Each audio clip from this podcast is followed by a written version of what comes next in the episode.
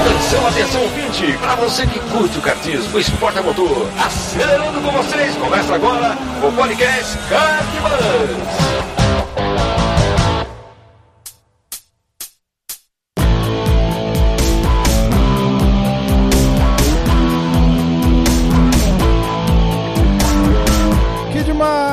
Demais! Podcast Kart Bus começando. Eu sou Bruno Scarim e essa é a edição de número 23. Final de semana passado, no dia 7 de agosto de 2016, comemoramos aí um ano de vida do podcast. Nesse novo ciclo que começa agora, nesse, nesse novo ano que está se iniciando para o Kart Bus nada mais do que um episódio super especial aqui com o Sérgio Jimenez, que você já está vendo aí no, no título dessa, dessa edição. Cara, e assim, que papo. Que baita conversa, meu. Eu tô aqui em êxtase até agora, tô falando para um monte de amigo, dando spoiler para todo mundo aí, porque realmente o papo foi sensacional. Eu, o Vinícius e o Petit piramos no, no, na conversa. O, o Sérgio Menos foi super uh, franco, super sincero. Trocou. Nossa, foi animal. Você vai. Eu não quero nem ficar falando tanto aqui para você poder ouvir.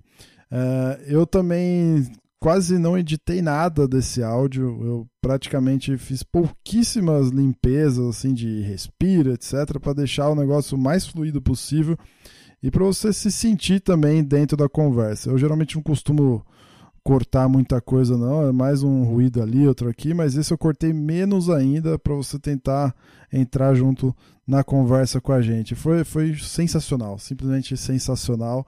Eu acho que esse aqui já vai ficar para a história do nosso podcast. Por conta do, do papo ter rendido bastante, a gente vai dividir em duas partes, tá? Então essa aqui é a primeira parte a gente falou basicamente da, do início da carreira dele no kart e tal. Uh, então tem bastante coisa interessante, campeonato mundial, tem, tem muita coisa legal é, ligado a kart, algumas opiniões interessantes dele também. E a segunda parte uh, vai ficar com o SKB, ele falou um pouquinho do SKB e também de, das categorias de turismo que ele está correndo. Passando rapidamente pelos comentários da edição passada sobre pilotagem na chuva, o Mono deixou lá o seu comentário como sempre.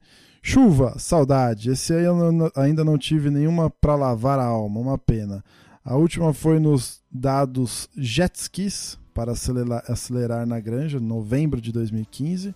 Ele até colocou uma foto lá na, no comentário dele. E fiquei a noite toda torcendo o macacão. É sempre uma dúvida: pega ou não pega aquela poça? Abraços, KB. Boa. Diógenes Cardial também deixou o seu comentário lá.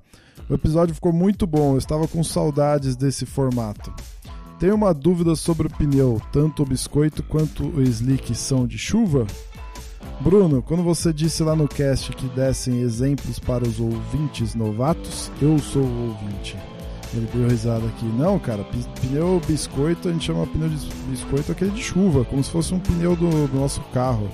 E o slick é o lisão mesmo, tá? Tem essa diferença. Então, geralmente o kart indoor eles usam pneu slick, eles não trocam, né? Os karts de aluguel. Então vai com pneu de seco na chuva mesmo. Beleza? Então vamos nessa, vamos nessa que essa, essa primeira parte do papo aqui tá sensacional, você vai gostar bastante.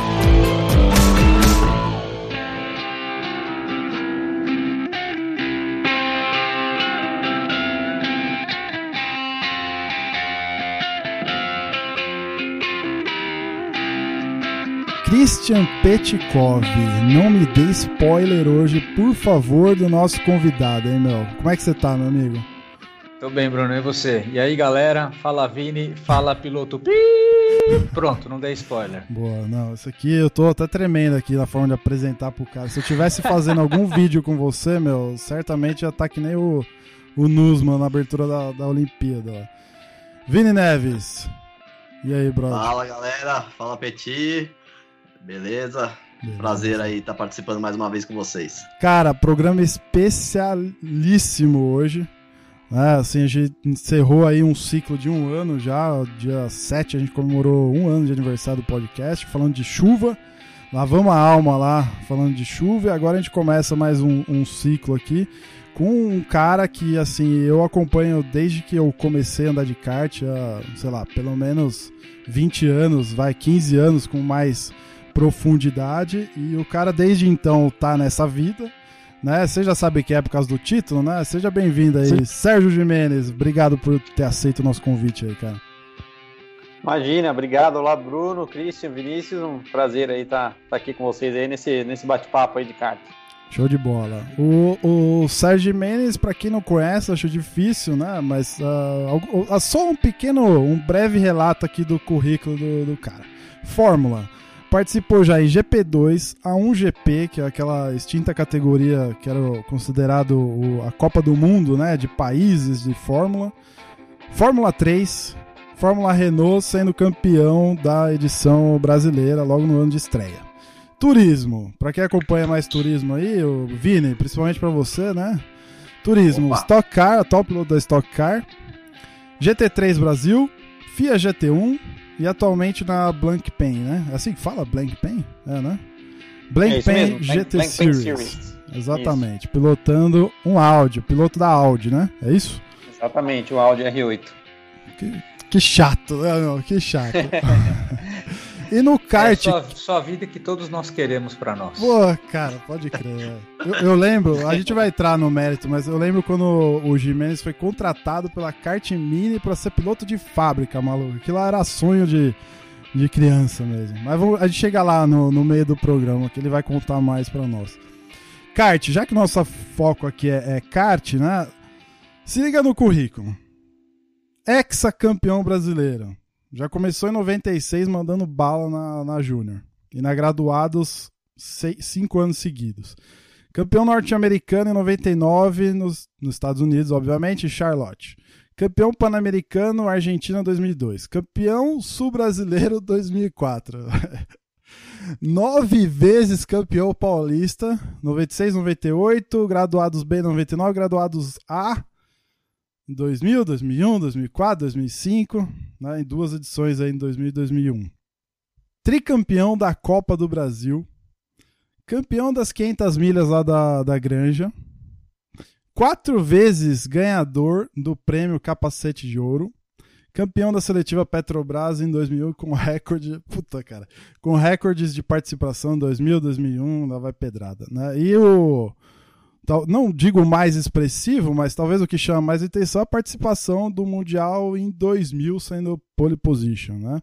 Uh, dos poucos brasileiros que participaram, o cara não só vai lá e crava pole.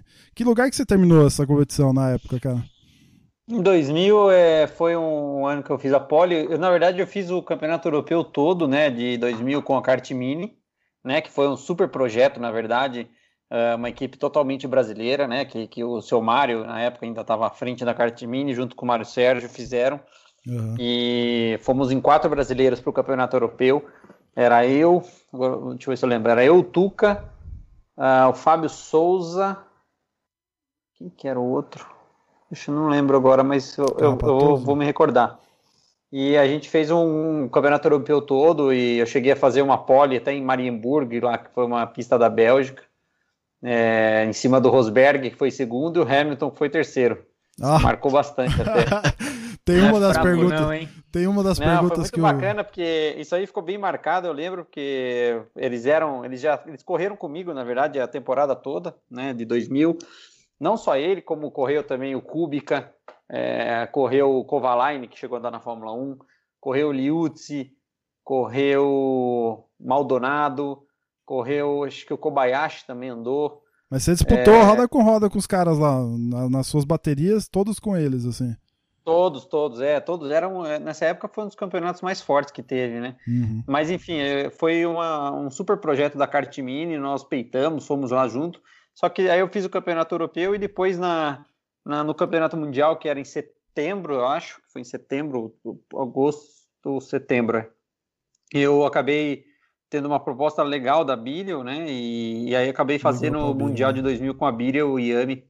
E eu andava na kart mini com motor Vortex nessa época ali em 2000. Mas foi muito bacana. Show de bola. A gente vai entrar mais nesse assunto mais tarde. Então vamos, vamos voltar lá. Já até respondeu algumas perguntas suas, né, Vini? Com quem correu e tal. O Vini colocou umas perguntas dessas aqui. Já tá é, cara, eu acho até é difícil achar informação sobre esses campeonatos, assim. É, é. É, eu tenho muita curiosidade sobre os mundiais. Até depois vamos voltar a esse assunto, vamos, falar vamos sobre sim. o mundial de 2004 também, que o Jimenez correu pelo chassi Zanardi, né? Sim. Porque é muito difícil encontrar informação, né?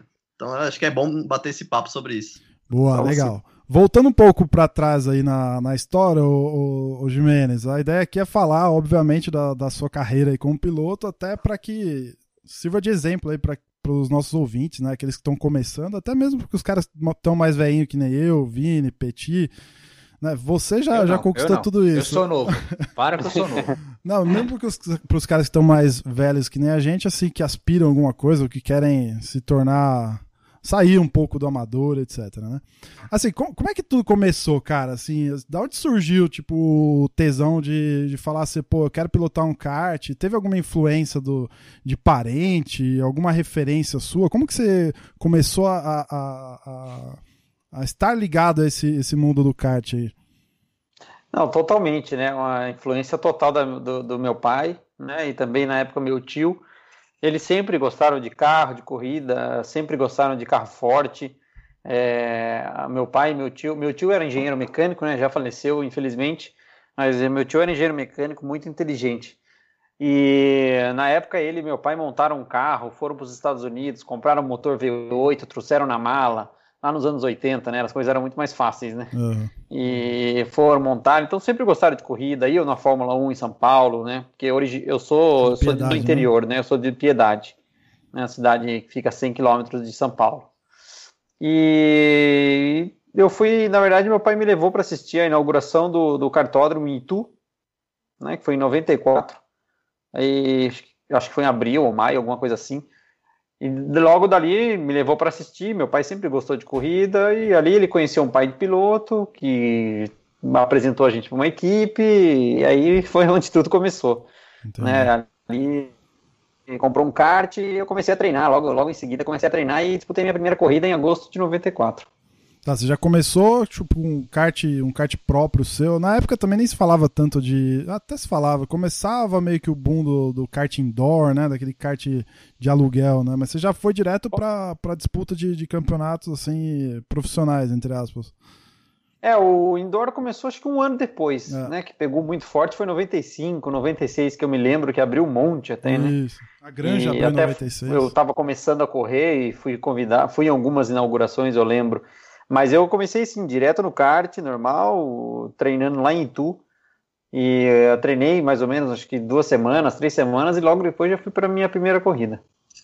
E você lembra se na. na... Ô, oh, senhores, vão invadindo aí, tá? Não deixa eu falar aqui, sim, senão eu vou.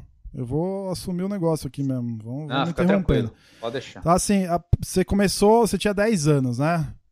Isso, exatamente. E, e, o fato de você já entrar assim num, disputando campeonato e tal, tinha, você sentia algum tipo de, de, pressão assim? Eu não sei se na época você tinha patrocinador ou era, era a sua família que bancava, mas uh, tinha algum tipo de pressão assim na época já ou não? Porque 10 anos, cara, na época é pouco, né? Meu? Hoje em dia você vê molecada correndo com 5, 6, 7, 8 anos, né?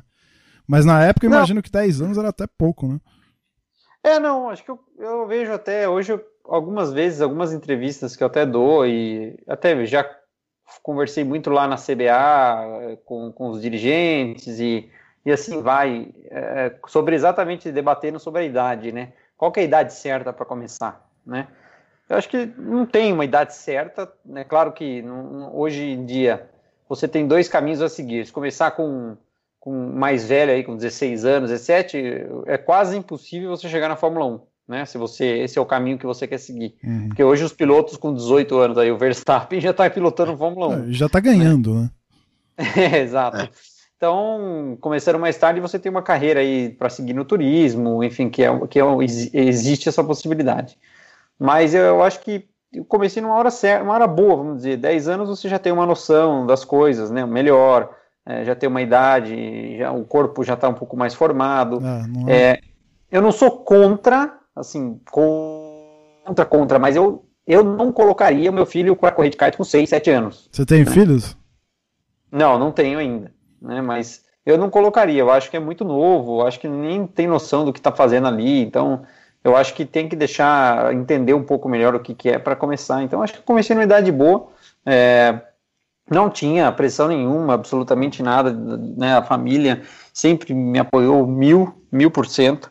Pô, e, e, então eu comecei porque eu gostava mesmo, meu pai me colocou lá e, e, eu fui gostando cada vez mais e aquilo foi é aquela história, vocês sabem bem, vocês são, vamos dizer, podemos dizer robistas, né, andam e brincam. Uhum, uhum. Quando o bichinho do automobilismo pica, ah, cara. Ah, já era, já era. a gente sempre fala isso aqui. A, a palavra é literalmente fudeu, né? É. Então, é o que acontece, e foi o que aconteceu, e aí dali é, foi o que aconteceu aí toda a minha carreira. Ah, muito interessante, porque essa coisa sobre pressão, porque eu comecei com 11 anos também de idade, e, e a circunstância acabou me atrapalhando um pouco, porque meu pai foi piloto também e era fissurado, né? Meu pai corria de Opala e tal. Então ele me pôs no negócio e ele curtia tanto que essa curtição fazia ele ficar em cima de mim. Ó, oh, quando você for no treino, seja o primeiro a entrar na pista, seja o último a sair. E ficava hum. assim me enchendo de recomendação. E foi, e, sim, eu estava bem na equipe do, do China, que era o mesmo preparador de kart do Rubinho na época. Foi 80. Eu lembro, China, China é um puta cara, foi um puta preparador. Não, sensacional, sensacional. E, só que isso foi me atrapalhando e eu cheguei a ponto de pedir pro meu pai vender o kart, só para você ter ideia da pressão, é, entendeu? Exatamente. Caramba. Boa, legal. E teve assim, por exemplo, quando você tinha lá, você já tava começando a carreira, você parou para pensar em algum momento assim, do tipo, pô, é, não, é isso mesmo que eu quero seguir, esse é meu futuro, essa é a profissão que eu quero para minha vida. Teve esse momento assim, cara? Teve, na verdade, quando eu comecei, eu sempre gostei, aí comecei a ter resultado legal, né, anda bem, fiz pódio e ganhei a corrida. E, enfim, como eu disse, a minha família felizmente sempre me apoiou. É, não adianta a gente é, querer mascarar, e hoje em dia, e até naquela época, estamos voltando aí 20 anos atrás, mas você precisa ter uma condição financeira para poder andar, Sim. né? Eu digo profissionalmente. E felizmente a minha família tinha essa condição na época, então nunca faltou nada, sempre pude fazer e desenvolver esse negócio no kart. E como eu comecei a andar bem, ganhar corrida, o negócio foi se tornando mais sério, né? E eu mesmo desde novo sempre me cobrei muito né? Muito, muito mesmo. Até hoje é, me cobro demais. Então, é, eu acho que isso, isso no automobilismo é muito importante, né? E isso foi me, me dando aí os resultados e conseguindo chegar onde até onde eu cheguei. Então, eu acho que o apoio tem que ter sempre e você tem que sempre estar tá, tá em cima, querendo fazer aquilo, fazer acontecer, né, para poder chegar lá. E você lembra nessa, com... época, nessa época você conciliava a escola com o kart? É, como é que seus pais lidavam com isso? Se, sempre conciliei, eu, eu, fiz, eu estudei até o terceiro colegial, né? É, e terminei a escola, né? E então isso sempre foi uma coisa que, que minha mãe sempre colocou, meu pai também, mas é, depois que o negócio começou a se tornar sério, claro, a ideia era terminar a escola, mas depois, vamos dizer, focar 100% na, na carreira automobilística, né? Então eu fiz o colegial até, até o final, foi difícil porque Logo no fim, eu já comecei a viajar muito por causa das corridas na Europa, de kart, que eu fiz o campeonato europeu, fiz o campeonato norte-americano, então eu ficava viajando e é difícil conciliar, mas deu tudo certo, terminei. E, aí, depois que eu, que eu acabei a escola, realmente eu, eu direcionei 100% o meu tempo e meu, minha carreira para o automobilismo, para o kart, né? E depois para o automobilismo, que desde que eu comecei ali, que eu me entendi por gente, na verdade, eu, eu tinha um objetivo só. O meu objetivo era chegar na Fórmula 1. Né? Quantos anos você isso... tinha na época? Quando você se entendeu acho, por acho gente uns, nesse sentido? Uns 14, 15 anos, né? É, antes eu, eu, sempre quis o resultado, sempre busquei, mas quando eu fiz ali 14, 15, eu falei, não, eu quero chegar na Fórmula 1. Né? É isso e acabou. 14, 15 você então, já estava ganhando brasileiro, né? Por aí. Estava ganhando brasileiro, exatamente. paulista, né? Já tinha título paulista. É, realmente, aí tomar a decisão com esses títulos é o que você falou, né? Você começa a ir bem, a coisa vai, vai meio que tomando um rumo, né? É que a gente não. Então, a, a, a gente não tem noção do tamanho do buraco, né? Que é lá na frente, né? Então, claro que o sonho, o objetivo é, sempre existiu e eu quase consegui chegar até lá e sem aí sem quando chegou o momento certo, eu não tive, né? Aí minha família acabou não tendo a condição certa, ideal financeira para me ajudar, então foi super difícil conseguir migrar do kart para o automobilismo, etc. Mas o, né, o sonho lá do começo era chegar na Fórmula 1, então isso até é, hoje vendo, né, muito mais fácil você ver depois, né? Mas é o que eu tento passar para todos e qualquer um que me pergunte ou qualquer um que me contrate hoje para fazer um coach ou para dar um, um, uma uma, uma direção para a carreira.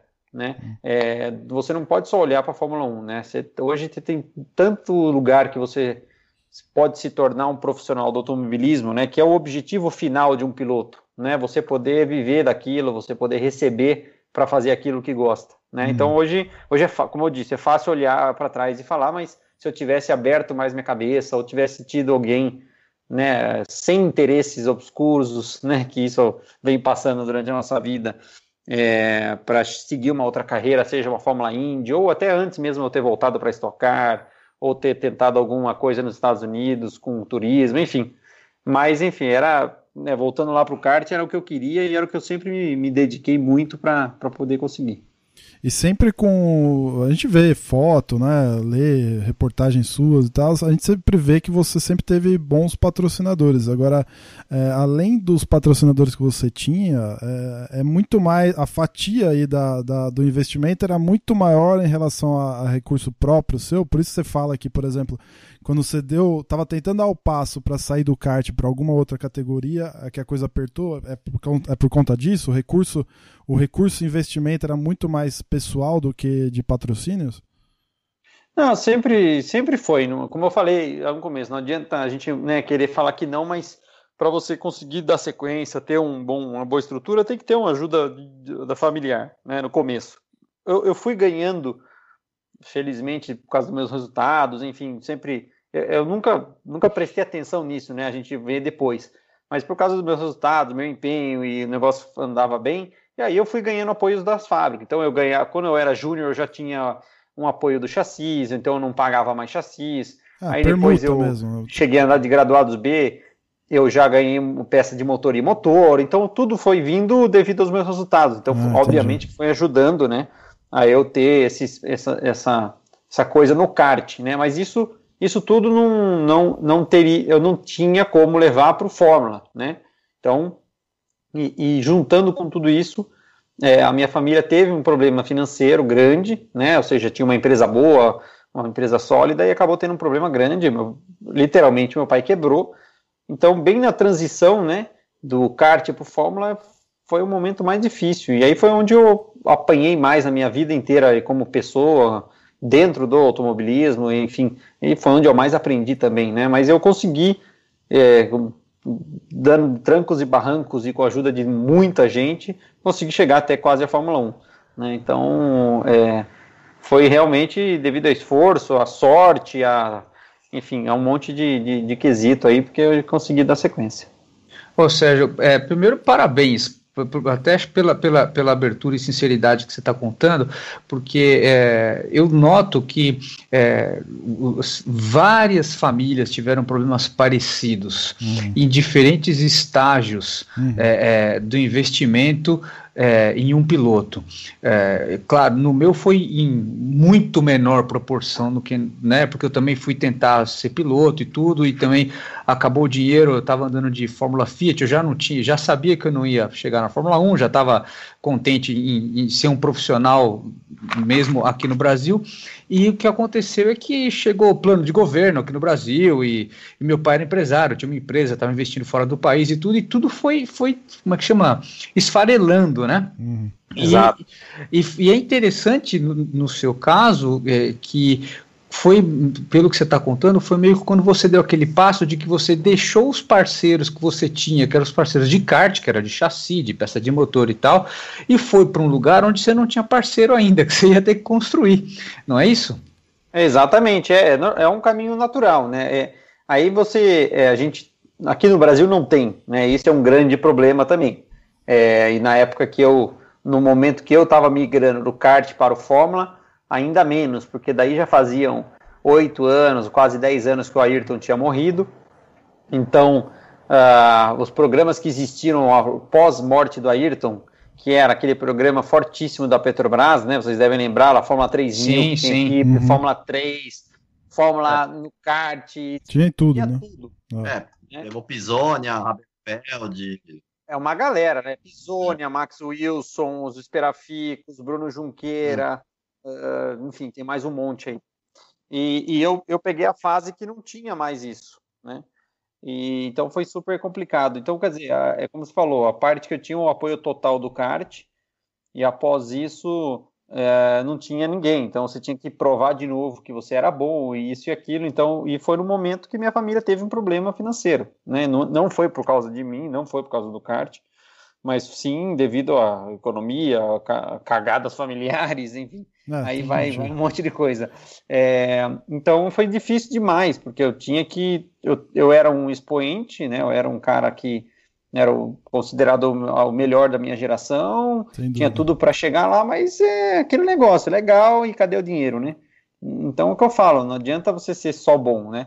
Aí você pega os outros programas que existem hoje na, fora do país, como o da Red Bull, é, existe um programa da Renault muito forte lá na, na Europa, uh, um programa da Elf um tempo atrás, uh, a, o México hoje faz um negócio muito bacana lá com a Claro, né, que é o Carlos Slim, que é um dos caras mais ricos do mundo. Uhum. Uh, então, esses programas são essenciais para você ir levando os jovens, né?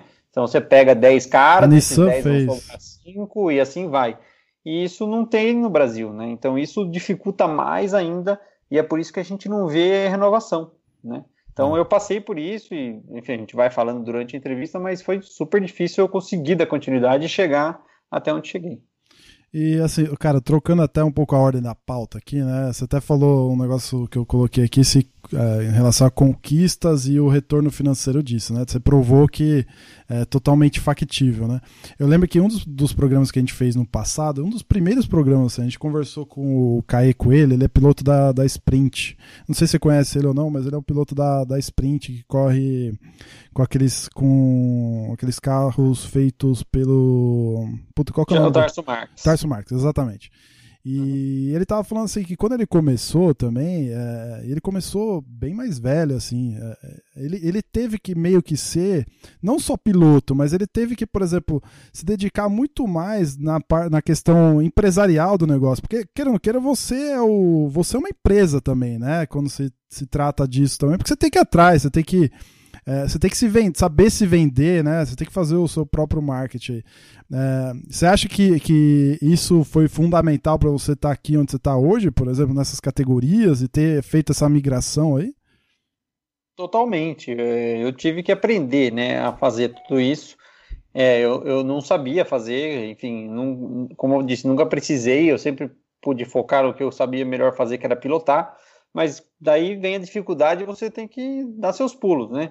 Tem que se virar nos 30 e fui, eu tive que ir aprendendo e aprendendo a negociar, aprendendo a, a defender o que é meu, né? Uhum. No, no, mundo normal isso já é, é, isso já acontece como no emprego normal, né? Como você defende o seu trabalho ali, a sua posição dentro do trabalho, mas no automobilismo é mais ainda, porque o cara bate nas suas costas, você virou, o cara já tá dando facada, né?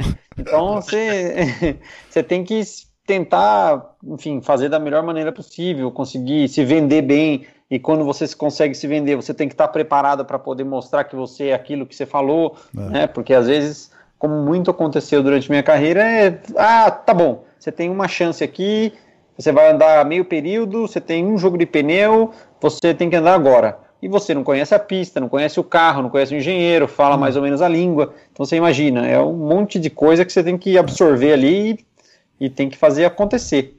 Então você vai aprendendo a lidar com isso. Então eu, durante todo esse tempo, fui aprendendo e tive algumas pessoas que me ajudaram, enfim, foram boas em certos momentos ou não, mas o que, que, eu, o que, que eu percebi né, durante o tempo? Ninguém, ninguém melhor do que eu mesmo para saber o que é bom para mim. Né? Então, hoje, quem negocia minhas coisas sou eu, quem negocia meu contrato sou você, eu. Você não tem nenhum manager, nenhum empresário por trás aí. Não sei nem se é. Não, ninguém. É eu mesmo faço tudo, eu que negocio. Então, eu acho que, como eu disse, a melhor pessoa possível para fazer isso sou eu mesmo. E eu fui aprendendo e, e, e conseguindo cada vez estar melhor nesse, nesse quesito aí para conseguir me, me firmar. Hoje um Ô, piloto... Sérgio, eu, Oh, desculpa, Peti. Muito bacana. Eu estou assim, curtindo pra caramba tudo que você está falando, porque é, eu acho que não só eu, como um monte de gente sonhou com isso, né? Sonhou em fazer e tal. E uma pergunta que eu queria fazer é o seguinte: é, é, é muito nítido que uma hora, quando você está envolvido em tentar ser um profissional de automobilismo, que você nota esse mercado de um caçando o outro. Tipo, você deu meias costas, já veio a facada, né? E você notou que é exatamente dessa mesma, dessa mesma maneira fora do Brasil? Ah, é tão pior quanto né? Não, não tem diferença. É, é um mundo muito. É, me fugiu a palavra, mas é agressivo. Né? É um negócio que é um sim, querendo sim. matar o outro o tempo inteiro.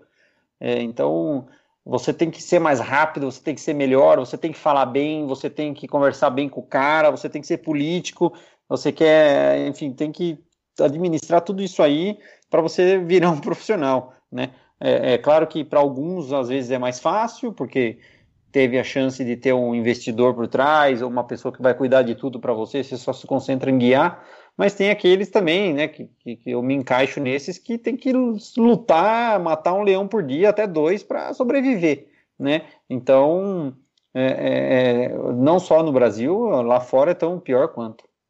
Voltando rapidinho pro kart, assim, quando você tava nesse, nesse, quando você já tinha ganhado vários brasileiros, é, você já estava consolidado no kart, você chegou a pensar em algum momento em falar, não, eu vou ficar aqui no kart porque aqui eu já tô, já sou um dos melhores, sou piloto de fábrica da, da kart mini, depois da Beetle. Você pensou em algum momento em ficar no kart, estabelecer só uma carreira no kart ou você, nem nesse momento que você já estava consolidado você chegou a pensar nisso?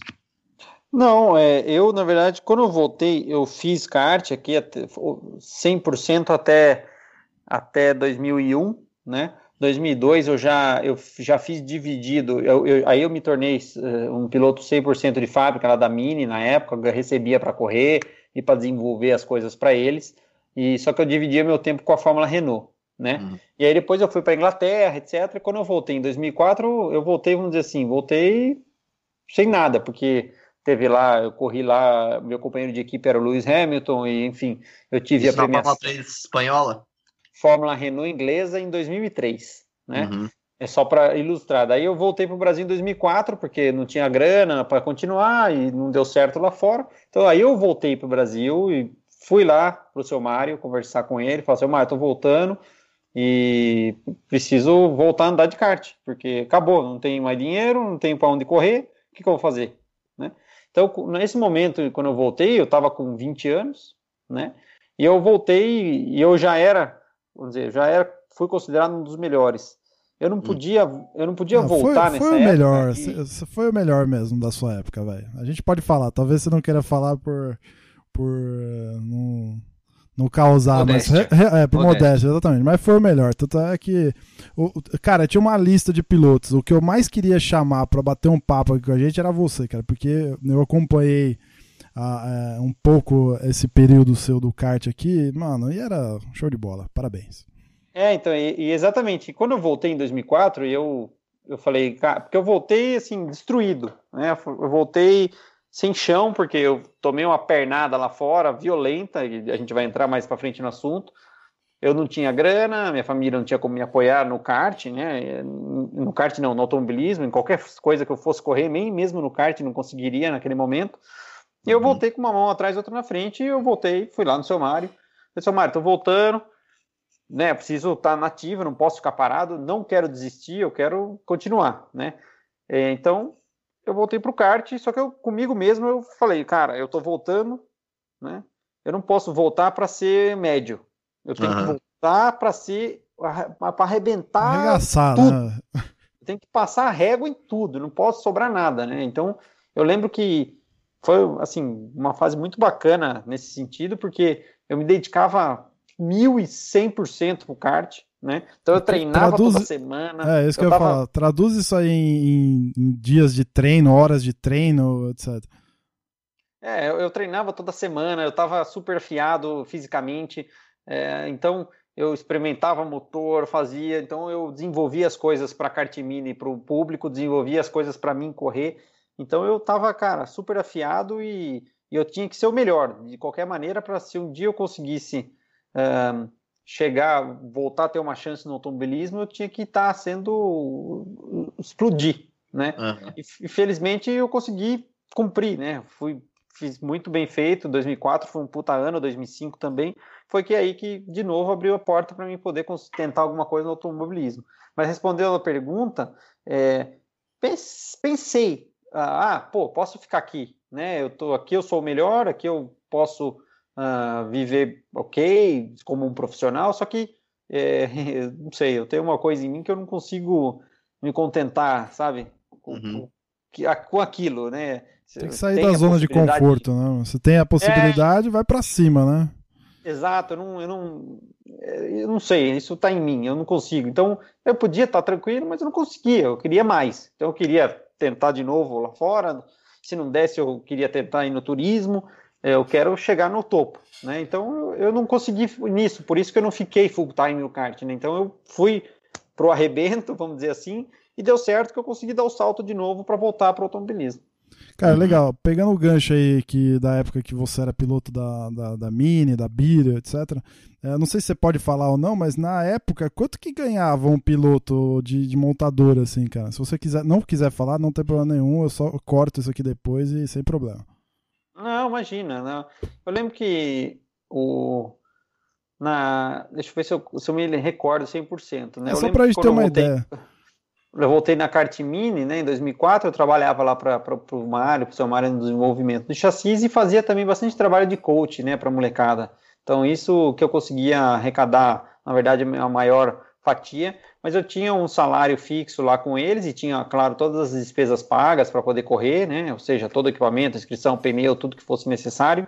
Eu tinha uma premiação também por vitória, por, por, por pódio, alguma coisa assim que a gente tinha feito.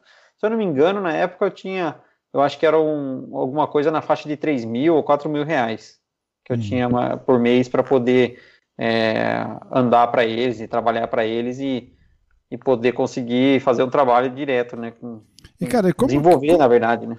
E como que é isso, meu? Ser, ser, ser contratado para ser um, um, piloto de, de fábrica? Como é que, quais são as obrigações assim? O que, que você tinha que fazer? Qual que era a rotina?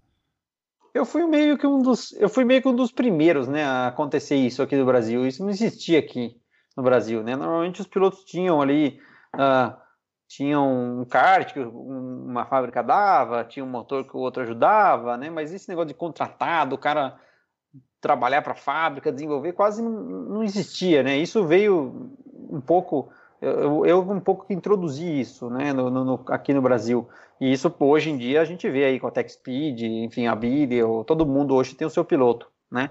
E é, é, na verdade é uma grande responsabilidade. Eu tinha nas minhas costas a, a responsabilidade de, de fazer um kart com que qualquer um que sentasse, né, o kart ia ser bom. Né? Uhum. Então eu tinha que andar com pneu amarelo, com pneu vermelho, eu andava com kart com, com peso da sênior, eu andava, tentava andar com o kart mais leve possível, como se fosse um júnior menor, andava com motor de júnior menor, andava com tudo né? Então eu tinha responsabilidade. Eu que falava pro seu Mário, pro Mário, falava, ó, não, tá ruim, não tá bom, não é. precisa fazer isso, não precisa é fazer aquilo. Faz, é isso faz... foi uma época muito gostosa para mim, porque eu aprendi muito, muito, muito. Então, um desenho de kart, a gente testava vários desenhos, testava hum. barra para cá, barra para lá, mangas para baixo, manga para cima. Meu, a gente fazia tudo. Então, isso, isso foi, para mim, foi como experiência de vida, de carreira, e eu levo até hoje isso, porque como muito com coisas diferentes eu consegui absorver isso muito, né, tecnicamente falando, e hoje eu uso isso no automobilismo direto. Então, é, é assim, é uma coisa que eu gostava de fazer, aprendi, aprendi a fazer e ao mesmo tempo uma grande responsabilidade, porque eu podia fundar uma fábrica. Né? Não, sem dúvida. hoje na, um nas empresas. não funciona, fudeu, ah. né? Ah, não. Hoje nas empresas, o departamento de desenvolvimento de, de produto, né? Pesquisa e desenvolvimento. Show de bola. Show de bola, vamos nessa aqui, avançando na pauta, conquistas e competições, né? É, qual que é a conquista ou o momento que mais marcou você e, e, e, fez você se enxergar, né? Talvez você tenha que voltar um pouco na história até, como, velho, eu sou um puta de um piloto mesmo, eu sou foda mesmo e não tem ninguém melhor que eu e pá. Que, quando que ah, foi eu... isso? Qual que foi o momento? Qual foi a conquista, o campeonato? Tá? Acho que o, eu sempre, como eu te falei, eu continuo sendo assim, Eu sempre me cobrei muito, sempre né, tentei ser o mais perfeito possível, enfim. Mas o que acho que marcou bem né, foi nessa época que eu voltei, né? Que eu falei para vocês que eu tinha que ser o melhor e, e ponto final. Então acho que foi uma hora que eu consegui me superar em todos os momentos. Dentro desse ano também de 2004 aconteceu o meu sonho na época, né? Lá atrás era disputar um brasileiro de kart em casa né, disputar um brasileiro de kart em Interlagos, Interlagos não, desculpa, na, em São Paulo, né? Uhum. E isso aconteceu em 2004, né? Foi quando exatamente quando eu voltei pro kart, enfim, casou tudo, né? Eu estava num momento bom e por uma fatalidade, três, acho que foi duas semanas antes, teve uma etapa na aldeia da Serra, é, que era antes do Campeonato Brasileiro, na, que iria ser na aldeia da Serra, e eu estava disputando o primeiro lugar lá eu, e eu sofri um acidente e quebrei a clavícula. Nossa, cara. Faltando duas, duas semanas para acontecer o brasileiro. Né? E aí falei, não, mas nem fudendo que eu vou correr. Né? Daí eu, eu quebrei a clavícula, eu apaguei, não lembrando de nada, enfim, fui pro hospital, aí beleza, ah, puta, quebrou, tá bom. Daí no outro dia já, puta, e agora? Vamos ver o que vai fazer. Vai operar, não vai operar? Vamos, não vamos? Tirei a chapa, aquilo lá tudo. E aí eu fui num, num, num médico que é até piloto, que é o Dr. Canedo, né, que até já ele cuida de parte de ossos, né? E não, puta, vão operar, coloca um pino, mas vai demorar. E a minha clavícula, na verdade, ela ela quebrou no meio e acabou ficando um pouquinho para cima, né? E aí, puta, mas não vai dar para você correr? Eu falei, não, nem, não, não tem essa hipótese. Não, não vai dar? Eu falei, não, não tem. Aí eu peguei o Dr. Daniel, é, o Dr. Daniel, que hoje cuida da Fórmula Truck, eu não sei se vocês já ouviram falar dele, mas ele, na verdade, ele cuidou muito tempo do kart, né? E até eu sofri um capotamento também. É aquele um, um, cara que tem um cabelo longo, branco? É esse aí? Não, esse é o Dr. Wagner. Esse é o Wagner, tá. É, o Dr. Daniel é um baixinho, enfim. É, depois vocês procuram, vocês vão, vão achar dele. Em 2001 eu sofri um capotamento, 2001 acho que foi, 2000 2001, lá em Curitiba na semana do Pan-Americano também, e eu machuquei um nervo das costas que eu não conseguia nem andar a pé, né? E aí eu corri sobre injeção de Voltaren uh, o campeonato inteiro, é, e o Dr. Daniel que me ajudou muito, fez acupuntura, enfim. E quando eu quebrei a clavícula, eu falei, eu liguei para ele, falei, doutor, aconteceu isso, isso. Ele falou, não, vem aqui, vamos ver, pá. E ele é ortopedista, né? E ele falou, puta, vamos fazer. Ele tinha um laser na época, que é um equipamento, acho que até hoje tem, né? Deve estar muito mais avançado, óbvio. Mas era um laser que você colocava e ele ajuda na cicatrização.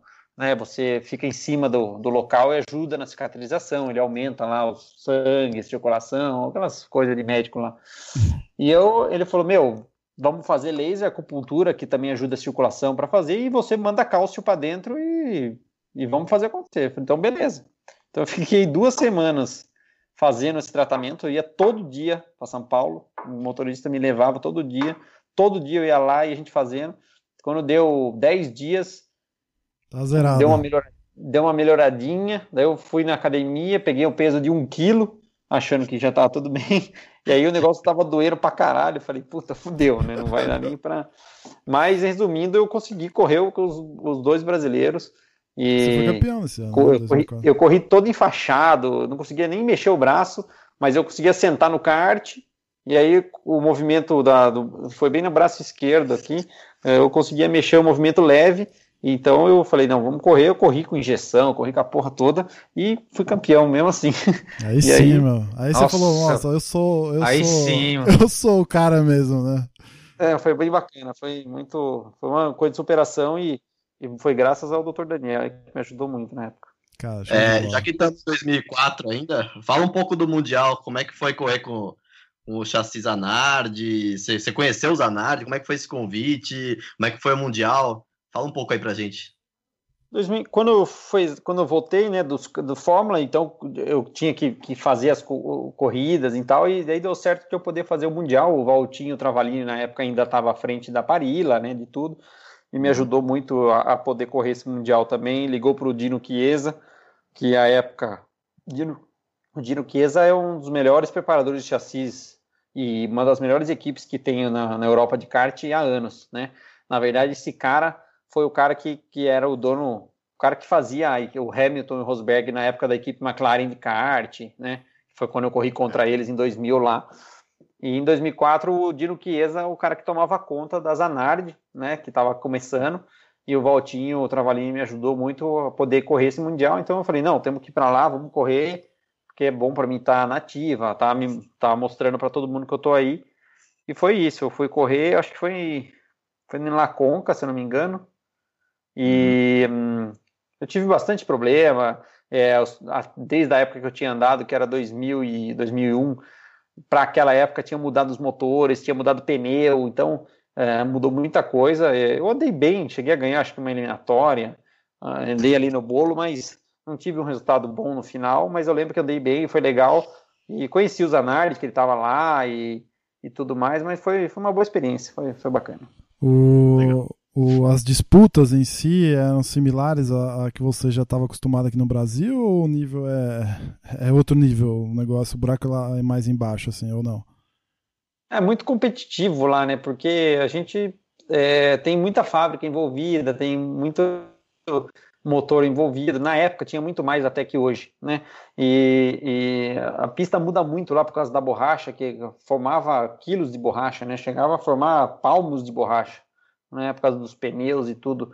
Então, é, é bem, é bem, bem, tem que estar tá andando lá direto para você conseguir andar bem, né? Então, o, a disputa lá também é bem dura, porque o pessoal, pô, no Mundial vai sempre os melhores, né? E, e só classificam 34 para a final, né?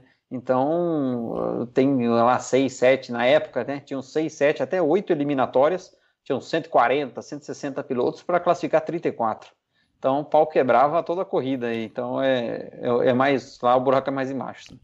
Tinha uma época que a gente falava, que se falava no box, no kart, é, é, só que como eu, como eu acho que eu sou mais velho, Sérgio, eu acho que você era mais novo ainda, que, que falava assim, ó, os pneus que a gente tem no Brasil aqui são muito ruins.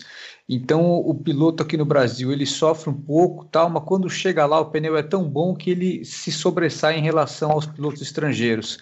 Isso chegou a ser verdade? Você, isso, você entende alguma coisa nesse, nesse aspecto ou não? Ó, quando eu corri no, quando eu fui correr no começo da, do meu, da minha, da minha entrada na Europa lá, existiam os pneus especiais. Eles chamavam que até existiu até antes e até um pouco depois, né? Ali, mas em 2000 eu lembro bem, é, era um pneu que a gente treinava com pneu de linha da Bridgestone, chamado de linha, né? E quando a gente ia para o campeonato europeu e para o mundial, a gente tinha o pneu especial da Bristol. Você tinha direito a quatro, cinco jogos. E esse pneu aí era, sei lá, um segundo e meio mais rápido do que o de linha, dois segundos mais rápido. Né? Era um troço descomunal. Tão, tão bom era e tão especial era que você, você usava o pneu, você era obrigado a devolver. Né? Você não poderia, você não podia ficar com esse pneu. Né? Então, esse pneu era extraordinário, era um pneu que grudava muito. É, na, na, minha época, já em 99, 2000, a MG começou a desenvolver e trabalhar muito nos pneus, fazer um, um, trabalho muito bom. Então a gente começou a se aproximar muito desse pneu especial, né, desse pneu tão bom que eles tinham, né. Então, é, eu acho que um pouco antes, né, mais na sua época, eu acho que tinha assim esse os pneus que usavam aqui chegou a ser o pneu Braz, né? A MG acho que começou a entrar em 92, 93, se eu não me engano, eu comecei a andar em 94, já era MG. Eu tinha ainda pneu Braz, mas já estava em decadência. Entendi, e é. os pneus realmente já, assim, 99, 2000, 2001, MG, eu até fiz muito teste para MG de pneu, chegamos a testar num dia 15 jogos diferentes, e aí escolhia 15, escolhia 6, aí eles fariam umas modificações, enfim. E, então os pneus já eram mais próximos. Nossa, sensacional. E o, agora tá vindo um novo player aí no mercado, né? Que é a empresa que o, parece que o Piquet tá montando, né? De uma fábrica de, de pneus também, né? Tá sim, é, na verdade a MG desde essa época dominou, né? Enfim, ela tem um monopólio, é bem claro isso, não adianta a gente querer é, não, a primeira. É, isso, assim, eu, eu não, não é bom para nenhum mercado, né? Um monopólio, mas a gente não pode tirar o mérito deles, que eles, têm, eles são muito competentes no que fazem. Né? Eles têm, eles têm uma, eles não pararam no tempo, né? Eles poderiam ter um período. Então é isso. Fim da primeira parte aqui do, da nossa edição com, com o Sérgio Jimenez. A segunda parte então fica para daqui 15 dias. Espero que você tenha gostado. O papo continua ainda muito mais quente que esse aqui. Então você vai gostar. Fique atento aí. Daqui 15 dias a gente volta. Valeu!